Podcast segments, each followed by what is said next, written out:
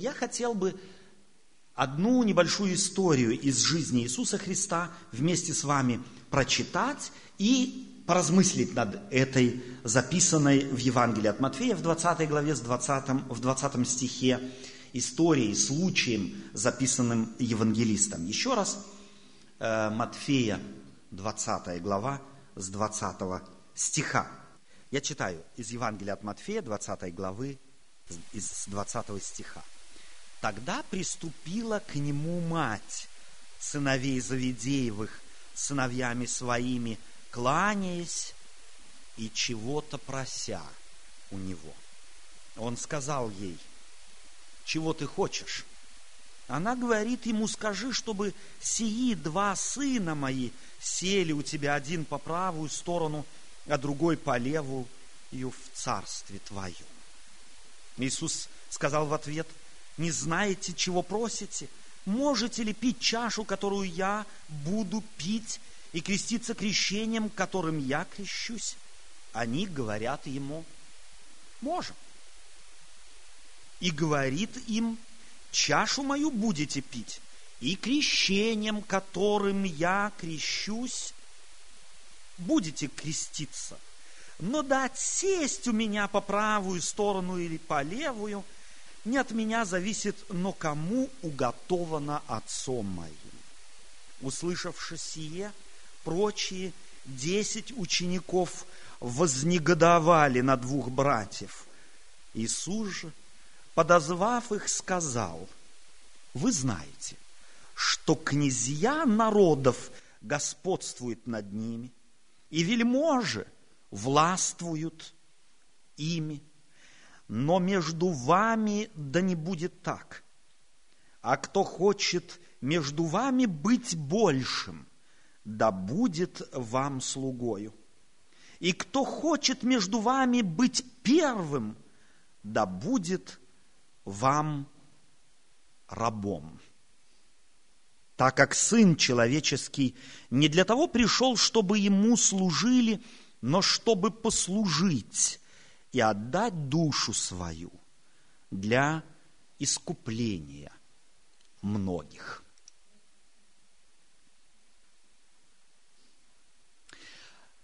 Кому из нас не приходилось в детстве мечтать? Кто из нас этого не делал? Вот выучусь, и тогда заработаю много денег, я куплю себе то, и куплю себе это, и так далее и тому подобное. Кто из нас не мечтал? Мечты бывают разные. И мечтали мы, как индивидуумы, каждый по-разному. Но суть мечты, о которой я говорю, как правило, всегда выделиться. Подчеркнуть свою индивидуальность. Показать, что я на что-то способен. Кому это не мечталось. Кому не мечталось, не знаю, как вам, но мне всегда, когда я еще учился в школе, хотелось хоть один раз диктант по русскому языку написать на круглую пятерку. Мне так и не удалось. Кому-то хотелось во что бы то ни стало по математике контрольную написать на отлично я больше, чем на тройку не способен был. Кому каждый как-то и что-то мечтал. Каждый из нас мечтает на самом деле быть замеченным. Кому из взрослых людей не хочется, если я где-то вложил душу, что-то сделал, чтобы это заметили. Не так давно мы с моей супругой пригласили друзей к нам в гости. Ну и, естественно, рассуждали о том, что приготовить для гостей вкусного. А супруга работает, я работаю, ну вот мы, так сказать, распределили, кто что делает. Моя супруга предложила начиненные блины, мне пришлось блины печь, она начиняла.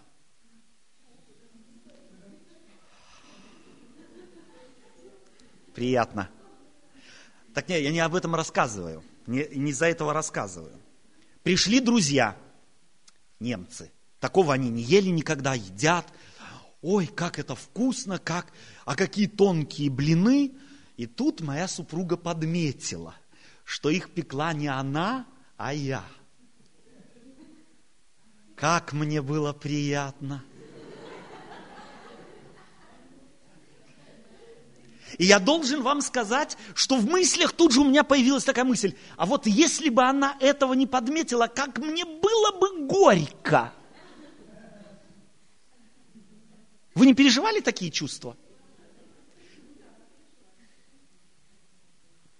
Жена жену просит муж, ну ты приготовь там, ну вот что-нибудь такое, вот на что много очень времени надо, пельмени в кучу, чтобы можно было не делить, а на самом деле есть, есть, есть, есть, а потом еще и останется. Но жена говорит, у меня сил нет на это, придется всем лепить, но всех не соберешь. И вот она с сердцами собралась и налепила пельменев. Муж ел, ел, ел, ел еще осталось. А спасибо не сказал. Не заметил, что она его желание исполнилось. Как чувствует себя женщина в такой ситуации? Разочарована. Правда ведь? Мы на самом деле хотим быть замеченными. Мы на самом деле это внутри человеческой природы заложено. Если я что-то сделал, от души сделал, чтобы это было как-то отмечено. И не дай Господь, это кто-то не заметит. Разочарованию таковому не бывает, нет границ. Мы тогда иногда в сердцах и говорим, все, больше не буду, последний раз было. Или мы так, такие выражения не говорили или не слышали их. Не говорили, но слышали. Иисус Христос, здесь об Иисусе Христе рассказывается притча. Здесь двое хотели быть кем-то, кем-то быть, быть замеченными. И они, видно, ни одну ночь не спали, вот одержимые этой идеей, по правую и по левую сторону сесть Обратите внимание, когда? Не здесь, где Иисус Христос побирался и где говорил, у меня, если у птицы есть гнезда, то у меня нет, где и у лисицы норы, то у меня нет, где головы преклонить. Здесь они не хотели по правую и левую сторону. А когда? Во славе твоей, Марк подчеркивает, евангелист Марк эту тоже историю записывает, и там он говорит, что они говорят во славе твоей. Вот здесь, где нет славы, там нет. А вот когда ты во славе сядешь, чтоб один по правую, а другой по левую, переживают. Как это сделать? И им счастливая идея в голову приходит. За себя просить ведь неловко. Давай подошлем маму. Тем паче женщине трудно отказать. И мама идет. И явно интересно, что здесь в Библии записана интересная, интересная деталь – записано. Эм, она говорит, 20 э, стих, кланяясь, э, и сыновья, так, тогда приступила к нему мать сыновей Завидеевых с сыновьями своими, кланяясь и чего-то прося у него. То есть явно потом понятно, чего она хотела – она явно переминалась с ноги на ногу, она явно заикалась, она не знала, как этот диалог начать. Ну чего ты хочешь? Она чего-то хочет, но Иисус ничего не поймет, чего она хочет. Она, понятно, что она хочет просить, но чего никак не решится. И она явно чувствовала, что это тоже не очень, в общем-то, допустимый, допустимая просьба но собралась сердцами за своих сыновей, мать сделает все. На любое унижение пойдет, и эта мама тоже. Знаешь, чего я хочу? Чтобы эти мои двое по правую и по левую сторону, это значит, разделили с тобой власть. Они хотят, они по минимуму об этом говорят. Мы в нашей культуре часто очень хотим, но не решаемся сказать. Мы чего-то от жены хотим, не говорим. Жена чего-то от мужа хочет, не решается. Ходят оба рядом друг с другом и удивляются, что никак у них ничего не получается. Они хотят, и хотя это неловкая тема, вместе с тем они ее формулируют и говорят. Как только слух о том, чего же они у Христа пожелали, дошел до других десятерых, то те вознегодовали. Как вы решились на подобный шаг?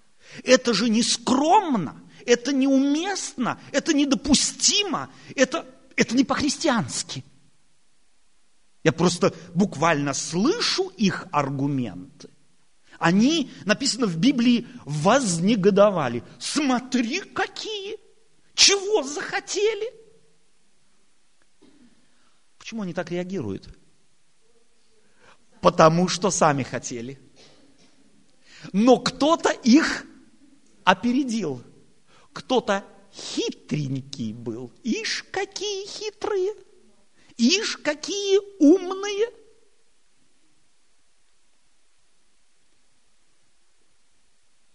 Иисус не осуждает за это желание.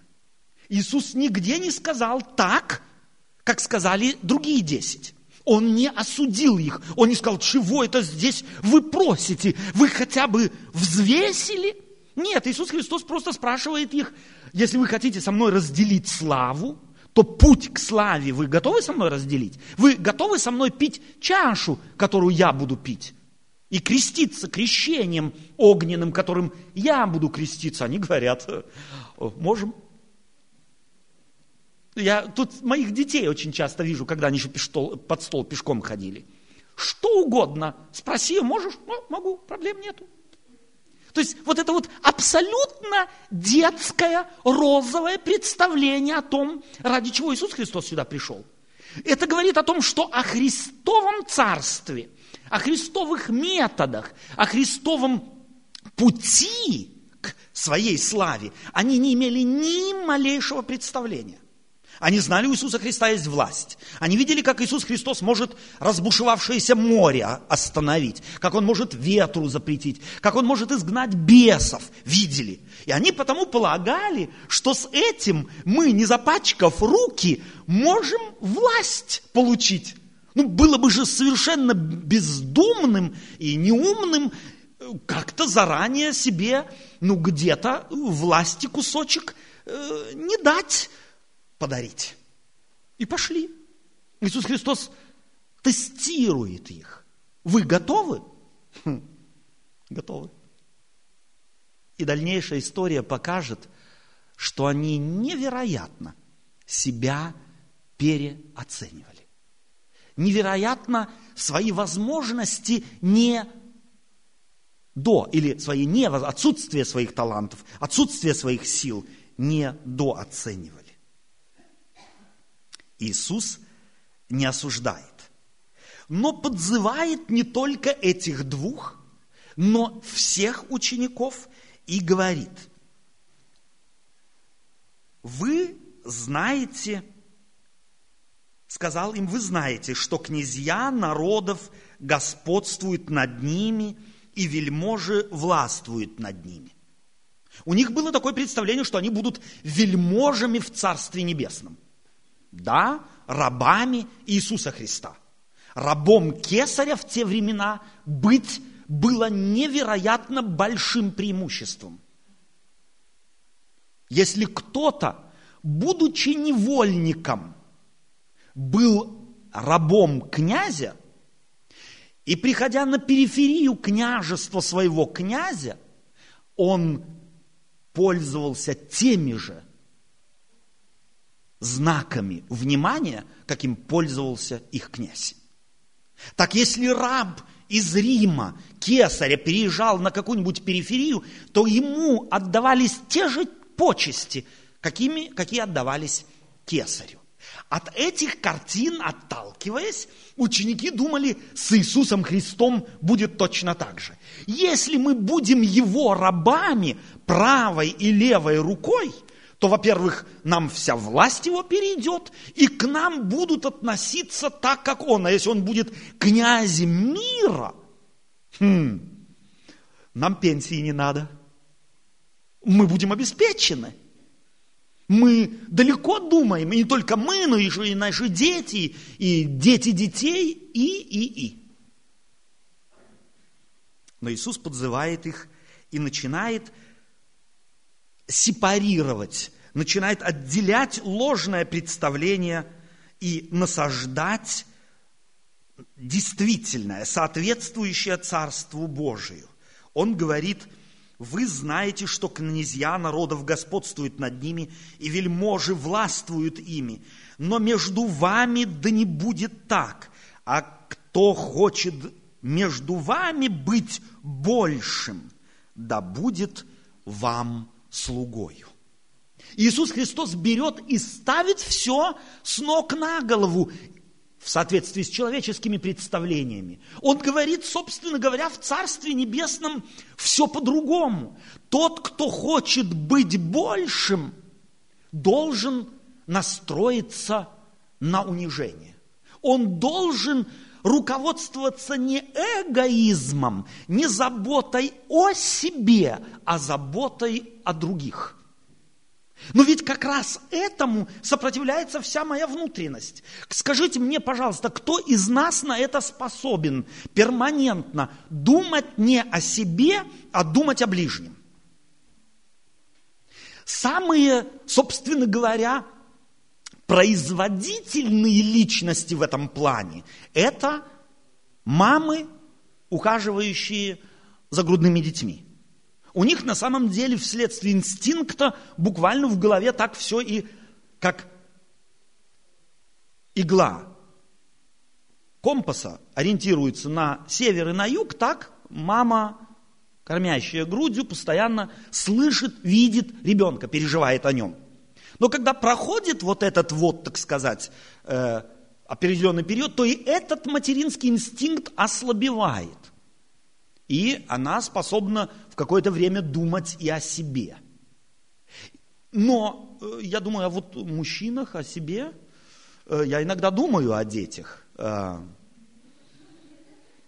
Но чаще всего о себе. Мы руководствуемся этим механизмом, он запущен в нас. Мы и соразмеряем других в соответствии с нашими чувствами, взглядами, мнением. И если что-то не соответствует нашей норме, то мы уже способны и, и осудить. Мы всегда где-то отталкиваемся от наших представлений. Иисус Христос говорит, в моем царстве все по-другому. Там, кто из вас хочет быть большим, да будет всем слугою. И кто хочет между вами быть первым, да будет всем рабом. Первый? Хочешь быть? Начни служить. Я могу себе представить, что зрачки учеников начали буквально заметно расширяться. Они явно обнаружили, что они чего-то не поняли. Что-то здесь вкладывается в их голову, не соответствующее привычным стандартам. Но Царство Небесное отличается от Царства мира. Оно, оно отличается радикальностью решения проблем и нужд. Так Иисус Христос, будучи князем Вселенной, Творцом мира, не стал, имея неограниченную власть, не стал решать проблему людей тем, что сказал. Так, ангелов всех построил, рассчитайся на первый, второй, все вторые номера шаг вперед, как это делалось в армии – и все вы умрете, чтобы людей спасти. Мог бы он это сделать? Или нет? Мог бы, власть это у него была. Или он бы мог сказать самому старшему ангелу, тебе придется, тут миляет, тебе придется умереть. Мог бы он это сделать? Но Иисус Христос не пользуется властью для того, чтобы кого-то послать жертвой. Он становится жертвой сам. И вот это мышление, эти чувства он хочет привить своим последователям, зная, что у нас, наш механизм в нас тикающий, работает прямо наоборотно. Я прежде всего сам должен наесться, я должен напиться, мне должно быть тепло, а потом я подумаю о тех, кому голодно, холодно и кто кровли не имеет – мы ведь в мире на самом деле и не ожидаем от человека, чтобы человек, не заботясь о себе, забыл себя абсолютно и отдал бы все другому. Представьте себе, вот есть э, у Иисуса Христа такой случай в Евангелии описывается, как вдова некая в храме собирали деньги, она отдала две лепты. И в Евангелии говорится, что она отдала все, что имела – и очень часто мы, как христиане, призываем друг друга и говорим, мы должны Христу отдать все. Это ведь, ну, красивая фраза, правда же? Отдай Христу все. Кто это не слышал ни раз? Все слышали? А? Отдай Христу все. Вот фраза эта красивая. Но мы когда-нибудь вдумались в нее – Представьте себе, вот я эту фразу скажу, или кто-то из вас эту фразу скажет сегодня, а на следующую субботу придет кто-то из здесь сидящих и скажет, Отто Вендель, вы все здесь сидящие, вот в прошлую субботу мы говорили, отдай Христу все. И я пришел домой, продал все, что у меня в хате есть, начиная от телевизора и заканчивая последней тарелкой – Автомобиль продал и все, что в гараже есть. Вот деньги я принес Иисусу. Что бы вы такому сказали? Мы бы сказали, ты нас неправильно понял. Стоп. Разве мы не говорим, отдай Иисусу все? Чувствуете, что мы иногда говорим что-то, но так абсолютно не понимаем. Если кто-то сделает так, как мы говорим, мы скажем, ты чокнулся – или нет? Христианство на самом деле извращено. Мы друг друга убаюкиваем красивыми фразами в надежде, что нас всерьез не примут. В надежде, что слово, предложение, призыв «отдай Христу все» никто из слушающих сто процентов не примет к сердцу. Ну, 50 процентов, а то, может быть, если один и того хватит. Ну, главное, мы не сопротивлялись этому предложению. Но кто его принял сердцем? Фактически, если мы такую фразу произносим «отдай Христу все», и кто-то хочет следовать призывам Иисуса Христа от сердца – тот первый должен бы встать и сказать, стоп, но это же невозможно. Но вы когда-нибудь слышали, чтобы кто-то в христианской церкви, когда призывают «возьми и отдай Христу все», встал бы и сказал «стоп, это невозможно». Это значит, что каждый из нас произносит в той или другой форме эту фразу – и каждый в тишине своего сердца даже не думает, уверен, что никто всерьез ее не примет. И слава Богу, одной проблемой меньше. А то ж придется этого, который все продал, принял это слово всерьез, пришел сюда и деньги принес, придется спасать от его безумия. Так живем мы, христиане. Христос же отдал действительно все. И говорит, если ты хочешь следовать за мной, то хотя бы теоретически пойми одну вещь. В моем царстве все по-другому. В моем царстве, если что-то говорится, так и делается. И я теперь спрашиваю, а из какого царства христиане, называющие себя именем Иисуса Христа, играющие фразами, словами, призывами, в надежде, что всерьез их никто не примет. Может быть, стоит переоценить самого себя, пересмотреть, и, может быть, меньше говорить красивых фраз и больше делать.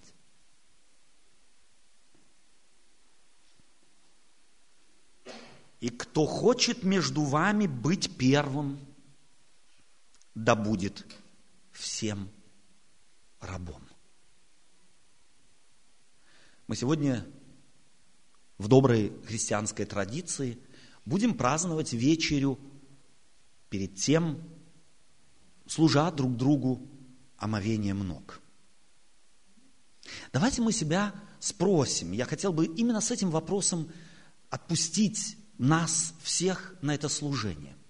Вопросом, насколько это служение для меня важно. Почему я его делаю? Чтобы сказали, ах, какой христианин, как он держится правил, принципов Евангелия.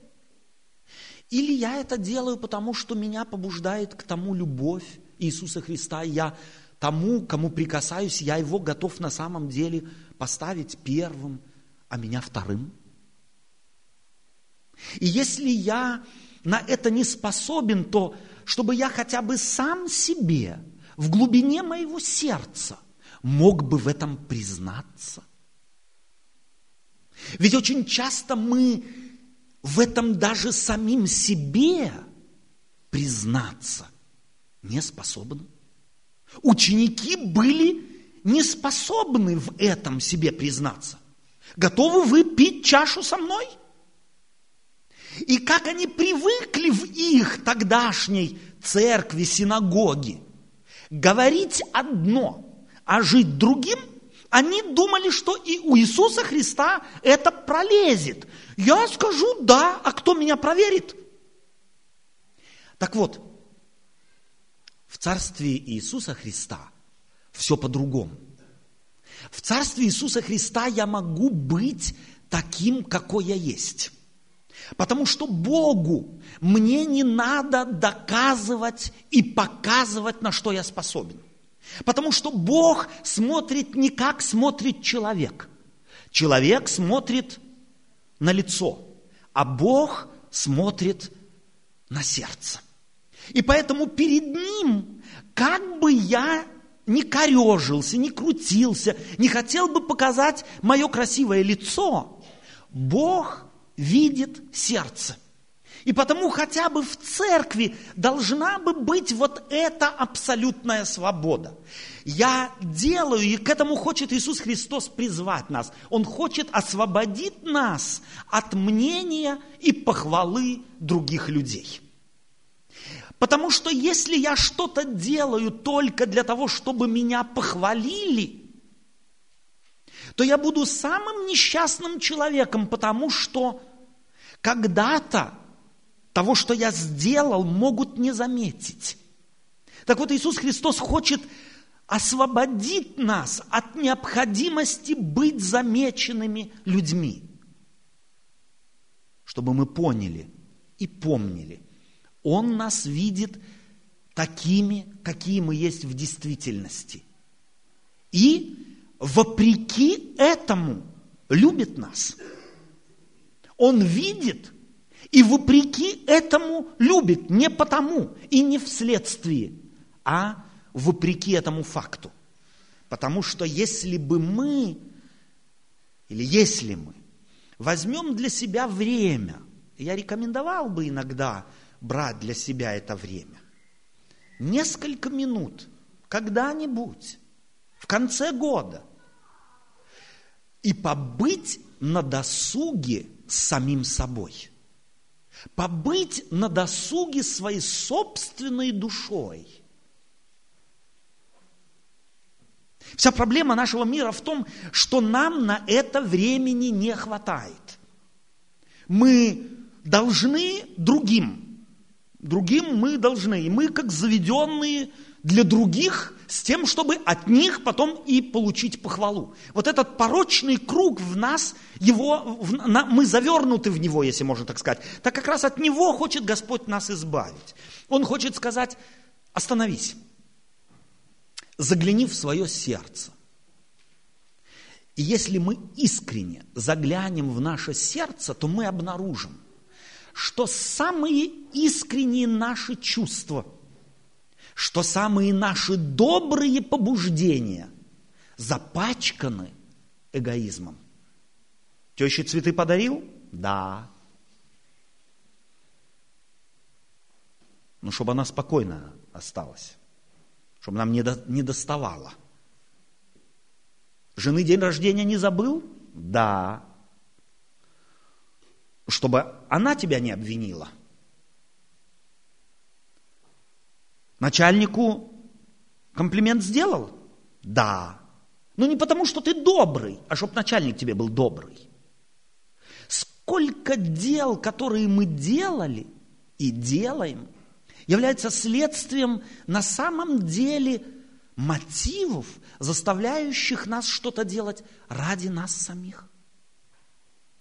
У вас же да не будет так, говорит Иисус Христос в моем царстве люди освобождаются от этого механизма, вынуждающего быть такими, как надо, ради того, что надо.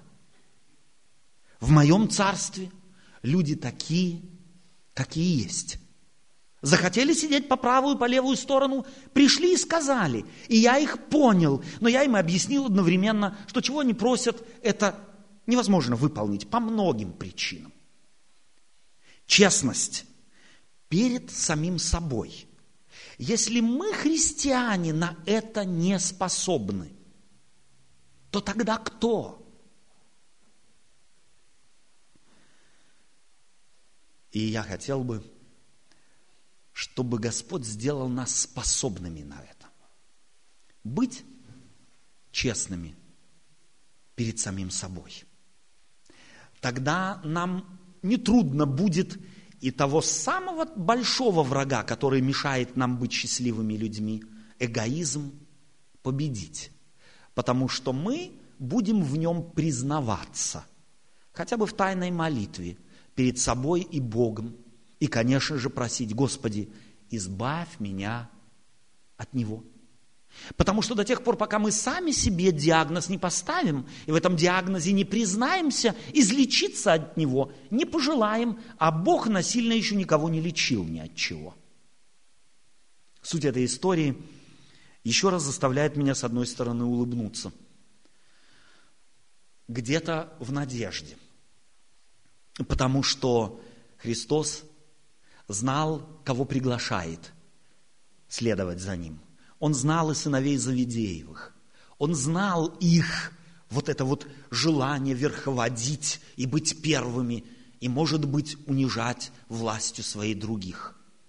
Но призвал он их за собой в надежде, что он, подав им пример, сможет заразить их вот этим добрым желанием измениться.